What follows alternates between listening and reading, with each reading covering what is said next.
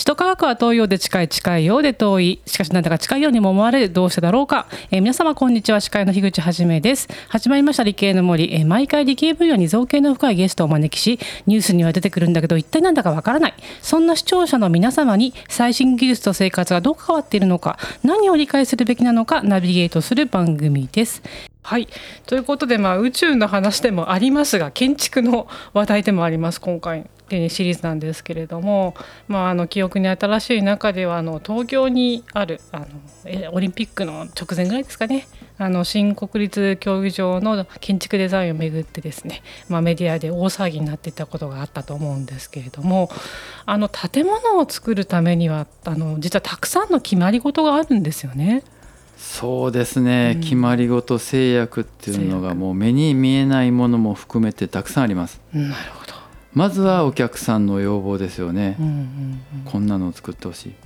それとコストが決まってますね。コスト、はい、こんなのやりたくったってできないよ高すぎて、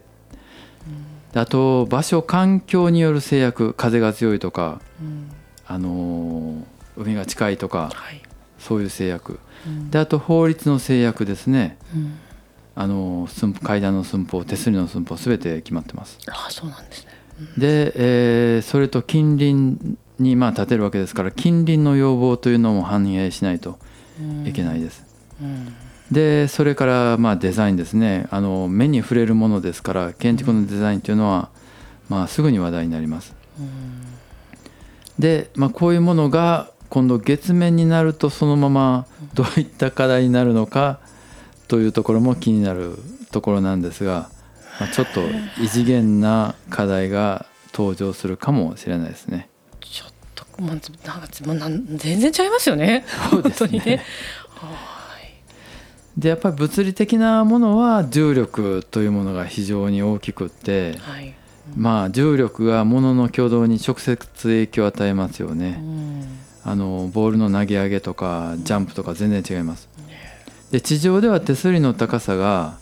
まあ、人が来るところは1.1メーター以上っていうふうに決められてるんですけれどもこれ地上であの落下防止の高さなんですね。人が簡単に越えられない持たれても落ちない高さで1.1メーターと決められてます。これが月面ですとね軽くジャンプまあ、数メータージャンプできますよ。こらえちゃいますね。そうですよね。うん、で落下もそれほど恐怖感がないんですね。そっか。私バンジーやりたい言ってたように。そうですね。ところが、はい、恐怖感がないというのがこれがすごく落とし穴で、はい、落下し続けるとどんどんスピード上がっちゃうわけです。はあ。なので手すりをぴょんと越えるのはいいんですけどその向こうがずっと吹き抜けで奈落の底でしたら。ものすごいスピードになって最後は床に衝突するわけですからこれ大変危険なわけですね。でまたあのジャンプしちゃうからあの天井の高さもねどうしとくっていうのはありますね。そっかあの簡単にそのままとポーンって越えられちゃってで、えー、落ちちゃっちゃったらもうどうしようもないみたいなそうですね怖いですね、えーまあ、なのであの月面に皆さんが建築する頃には月面建築基準法っていうものができてるんじゃないかと。いうかまあ作る必要があるんじゃないかというふうに考えてます。なるほど。これ月面建築基準法もできるとしたらですねこれ元締め誰になるんですかね？本当に。元締めという方をするかどうかわからないですけども、はい、まああの地上建築でいう発注者が誰になるかで誰が受注するかということですけれども、はい、まあこれ宇宙ではまあ、宇宙法っていうのがあって宇宙はもうみんなのもんですよ。あの誰のもんでもないですよいうような一般的なあの思想があるので、はい、各国がやはり勝手にプロジェクトを進めるというのは良くないと思ってます。あのいろんな経済圏文化圏の方が連携して進められるという新しい枠組み仕組みが必要だと思ってます。あの例えばルナグラスですと、はい、まあ、難しくってお金もかかりますでしょうから、うん、日本だけでというわけにいかないと思うんですよね。うん、で逆に世界各国共同で作って、うん、えー、共同で管理して、まあ、このルナグラスの建設が世界を一つに仲良くする機会になればいいというふうに考えてます素晴らしいですねなんかでもちょっと考えるとあのイーロンのマスクさんあたりが 作り始めてるような気がしちゃいますけどね。そうですねええやっぱりそれだけそのお金も必要だし、あのね見地のある人間をね集めないといけないわけですよね。まあ一個じゃ足りないでしょうからみんながまた作り始めればいいと思いますけどね。あ、そっかそうですよね。ええ一個あのショッピングモールですもんね。でそれをだからどこに建てるかとかそこら辺からねあの法律を 多分整備していかないといけないんですよね。ああそうですね。あの今隕石とか放射線の問題ではい。月面は非常に危ないんじゃないかという研究もされてまして隕石とかで、はい。そこであの月面に溶岩鉱 JAXA がですね、はい2009年に月面に縦穴を発見したんですね。縦穴はい。でその縦穴の下には、まあ、昔月が溶岩活動状態であった時の溶岩坑という穴がつながってるんじゃないかというふうに言われてまして、はい。まあ、そこだと放射線や隕石が防げるわけなんですよ。なので、まあ、そこに基地を作るという構想を持ってらっしゃる方々たちがいてうんもしかしたらそういうところに各国が気づけばですねはい。あの殺到するかもしれない。はあ、なので、はえあ日本は、えー各国に先駆けてはい。そういう溶岩湖の探査はい。して、はい。あのーまずは日本がこの世界に門戸を開くようなことがはい。できればなと思ってます。素晴らしいですね。もうすぐにでも ね。そうですねあの日本はあのね和をもってたっとしとなすの国ですから、はい。日本が先に探査を進めても、はい各国一緒に仲良くやりましょうっていう枠組みができると思うんですよね。うんそういう世界ができればなと思います。素晴らしいですね。これですね。あのまあ一時以外の場所での建設なんですけれども。これあのまあ、潜水のね土木工事の用意もありますけどもあの空気がないし、あと体感の重さも違うんですよね、すごい難しいですよね。そうですね、うんあの水中、まあ、潜水の土木工事はい水中の環境が宇宙に似てるということで、はい。宇宙飛行士の方の宇宙船外活動の訓練にあのプール大きなプールが利用されてたりしますね。へえそうなんですね。ええ。でまあ建設工事ということにしましては、まあ、やっぱり一時以外の環境で、まあ、未知の世界なんで、まあ、こちら水中とはまた全然違うあの世界になると思います。あの例えば地球ではあの振動で地面を砕く機械知ってますかね？こうパンパンパンパンパンああのホッピングみたいなやつですけど。あれをそのまま月面で使用したら自分が飛んでいってしまうかもしれない、うん。まああの重力が弱くて反力が効かないと、うんうんまあ、こういう時こそ原点に立ち戻ってですね、うんうん。あの月面での振り子の挙動ボールの転がり方シーソーの挙動いろいろ基本的な物理現象を確認して、あのーその上で建設機械の再設計というものが必要になると思ってます。いやーもうなんか考えなきゃいけないことがすごい多いんですけどこれって例えば国のなんていうか文科省とか傘下で全部見渡してる人いるんですかね？まあ全部は見渡せてないと思いますね。だですので皆さん思いついたことをはい一度こうより集まってまとめるということが必要なんじゃないでしょうか。いや文化会というかね、ええ毎回毎回行くんですね。いやーそしてこの、あのーこれはだから日本だけじゃなくて世界で同じようにこう考えられていると。そうですね。あのその建築か建築？え宇宙建築、えー基準法とかそこら辺のところも考えられてるんですかね。あそれはどうでしょう。そうですか。ただあの仕様とかを決めとかないと。仕様ねはい。あこっちの穴にこのボルト入らないやじゃあ困るので何かしら共通に決めとかないといけないことはあると思いますね。うん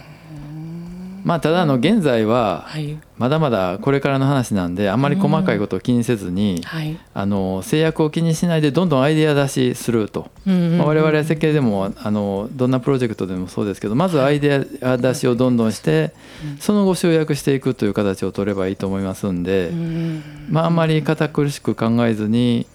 えー皆さんのアイデアをまずは出していくと。はい、ただあの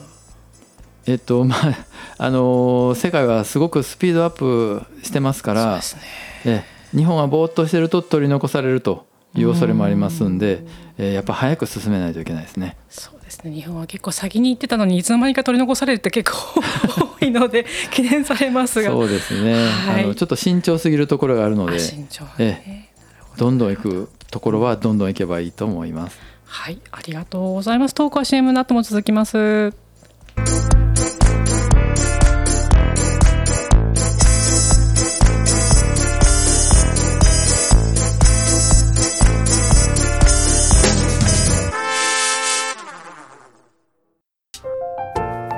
あなたの動画をアップすると企業からあなたに面接依頼が届きます。逆指名型就活サイトスタートライン。TSE は鎌倉 FM を応援します。自治体公的機関様のデジタルトランスフォーメーション。小中学校のギガスクール構想の STEAM 教育導入をお手伝いいたします。新クライアント総合研究所は鎌倉 FM を応援しております。それではここから顧問のサイエンスライター富山かなりさんを交えたトークになります。富山さん今回は大野さんにどんな話を掘り下げて話していただきましょうか？はいこんにちは。富山かなりです。こんにちは早くも最終回ですね。早いですね。いやなんかあっという間なんですが、また改めまして生きる場所としての宇宙についてをテーマにお話ししていきたいと思います。よろしくお願いします。はい、よろしくお願いします。壮大なテーマですね。壮大なんですが、いきなりあの質問なんですが、人類はあの地球の外へ出ていかないといけないものなのでしょうか？うん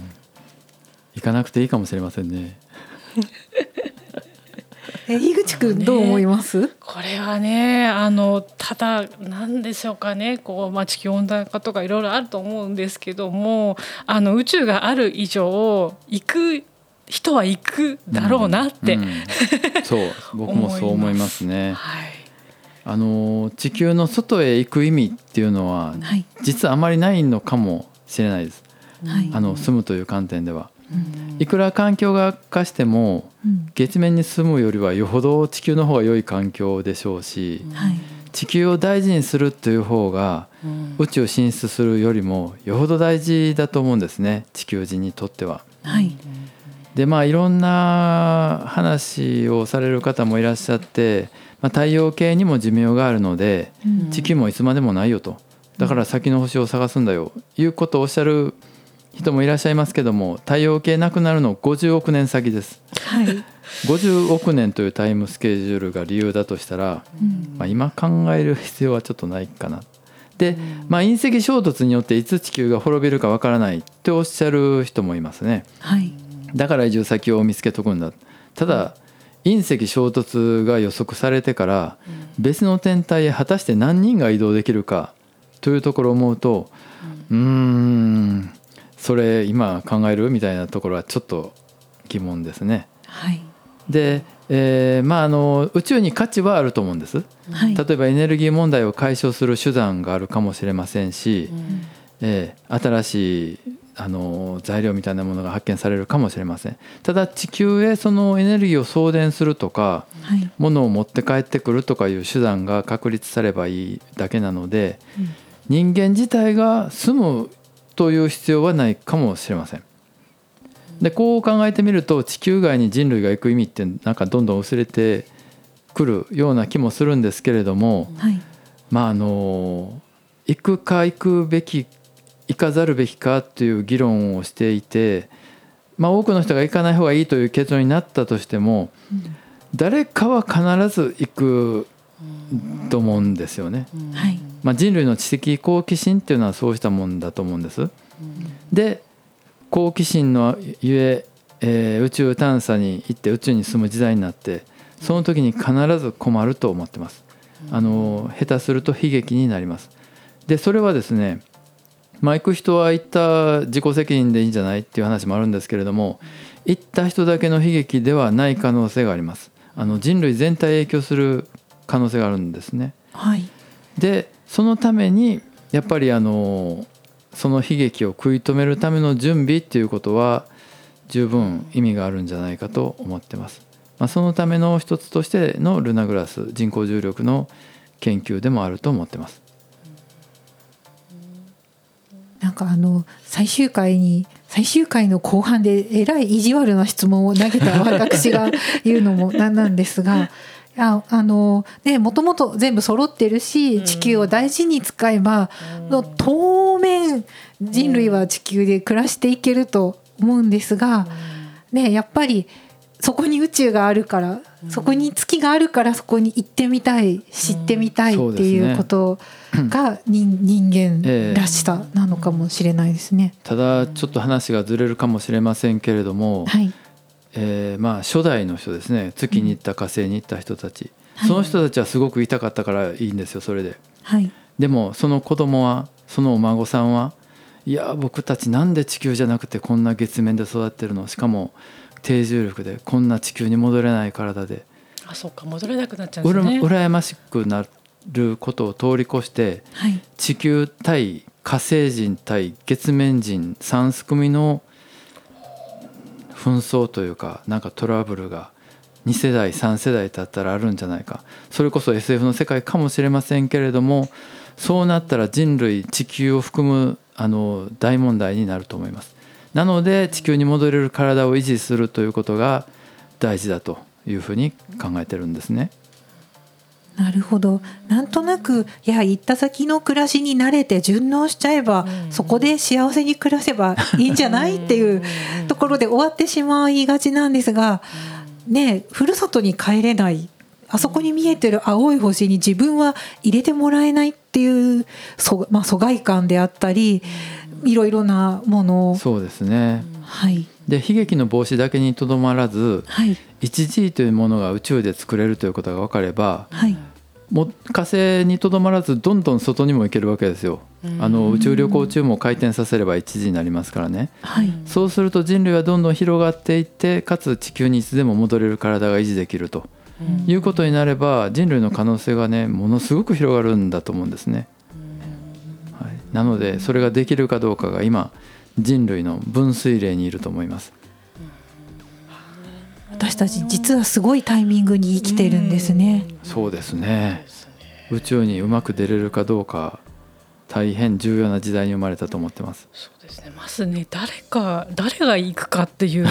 選ね選別から難しいところですよね。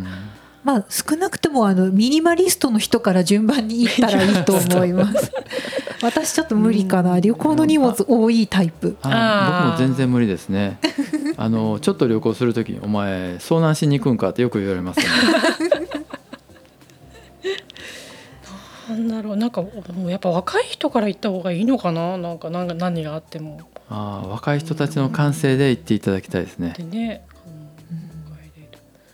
であとちゃんと帰ってこれるガッツのある人がいいですねあ。そうですね。なんかんもういいかなっていうのは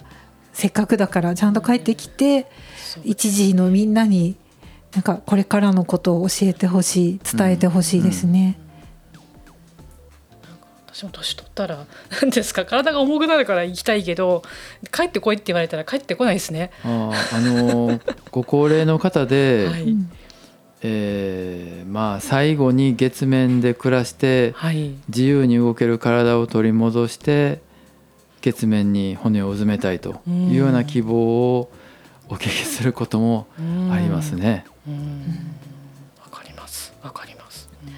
ね、あのこう生きてたらいつか終わりが来るわけで、はいそれに関しても生まれるのと同じくらいいろいろ検討しなくてはいけないことがねこれはもうリアルな近い話としてあるかなと思うんですよね。今はなんか死んだ後にちょっとだけ灰をロケットに積んでもらって、うんうん。なんか宇宙で撒いてくださいっていうのがギギリギリのとこだけれども、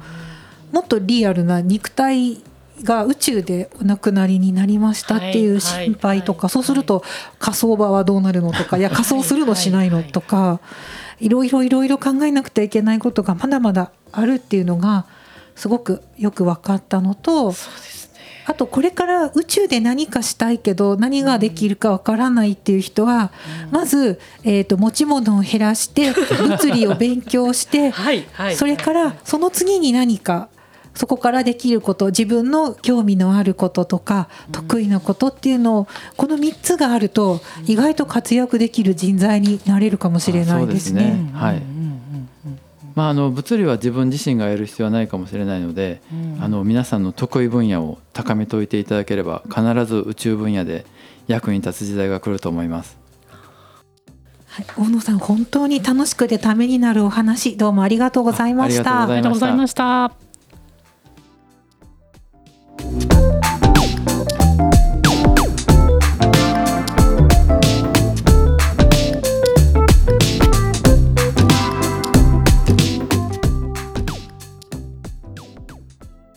いうことで、まあ、あの最終回のまたその最後の最後エンディングなんですけれどもですね。まああの まあそれはねそれは分かります基準法みたいなね建築基準法があることは分かってるんですけれども月面でのね建築基準法なんてことは一回も考えたことがないんですけれども確かにそれが重要だなっていうえーことをえーお聞きしたということとあとまあ本当に生きるとしたら、えーまあ、人間のねあの、まあ、体的にもですねあと気分的にも、えーどう変わってくるんだろうかとかでそしてあの本当に、宇宙で暮らす必要性あるっていう究極の質問が、はい、富山さんから出たわけなんですけれどもいやもう私としてはですねもうちょっとあれもうあれなんですけどもうレイ・ブラッドベリーがすごい好きでですねもう火星年代記を読みながら来たんですけれどもこれねあのあの初めて知ったんですけど2010年に、変わってて2000最初の初版の時はね1999年にもう火星行ってるんですよ。で今のはね2032年から住み始めてます。だからここまでその2010年の時に来ると思ってないわけですよね。2010年。だけど今で言うともう2032年の前に住み始めちゃうかもしれないと非常に面白いなと思って年表を読んでおりました。はい。富山さんいかがでしたでしょうか？えっと、今地球である環境の中で、まあ、月や火星にいろんな意味でこう平たい意味で一番近いのはどうやら南極らしいというお話を実はあの前打ち合わせのねき休憩時間に教えていただいたんですね。その誰の領土でもないですよとかあと天気によってはこうドア開けたら出たら死んじゃいますよみたいな辛い環境であったり。でもそこでもこういろいろな観測であったり実験であったりっていうことのために人が、ね、住んでいてで住むからには美味しいご飯を食べようとか快適に住もう楽しくリクリエーションしようみたいな場所が、そうか南極にあるのかと思いまして、ぜひ今度はあの極地の研究をされている方とか、南極に行かれた方にもお話を伺ってみてそれからまた改めてこう地球以外の場所での暮らしについて考えてみたいなと思いました。ね去年のサイエンスアゴラでもね出展されてましたしね。ぜひ。はい。ありがとうございます。はい、えー、大野さんいかがでしたでしょうか？あはいありがとうございます。えっと南極のお話が出ましたけれども閉鎖空間で問題になるとよくお聞きするのはやっぱり人間関係らしいんですね。でバイオスフェア2という閉鎖環境で人間が暮らせるかというのを昔実験されたことがあるんですけれどもここもやはり人間関係でうまくいかなかったというふうに聞いてます。なのでやはり宇宙最初は人数も少ないでしょうし閉鎖環境なので人間同士がいかにうまく暮らせるかということの研究がこれから必要だと思います。あの宇宙法なんかも研究されてる方たちがいらっしゃるんですけれどもこれも人間同士がうまくあの生きていくための法であって、まあ、建築基準法なんかもあるんですけども、えーこういうのも月面でできる時は人間がうまく生きるための法であるべきだと思いますね。でその人間の関係を壊さないようにする一つがあのルナグラスという構築物なんですけれども、まあ、実はあれ巨大すぎてどうやって回すの？とかどうやって作るの？とか疑問が多すぎるんですけれども実はあのデザインっていうのにはいくつかのマイルストーンステップがあるというふうに言われていてまずは機能を表すデザインであること。最初はものすごく複雑だったらみんな意味わからない。何のためのものかわからないんですね。ところがあの例えばハサミだったら見た瞬間これは挟んで物を切るものだと分かるように見ただけで何をするものかっていうのが理解できるのが優れたデザインだと言われてます。なのでルナグラスはあの二次曲線をしてるんですけれども、まあ、それが基本的な形なんですね。でそれを突き詰めて本当に作る時はどう作るかっていうのを合理性ですとか快適性ですとかまあ、そういうものをあの検討しながらいかに実現性を高めていくかっていうのがあのこれから我々の課題だと思っております。はい、なんかもう夢の宇宙から解像度がねどんどん高くなって実現性を考えて建築までする時代になったということではい。あの大変大きな学びがありました。ありがとうございました。ありがとうございました。ありがとうございました。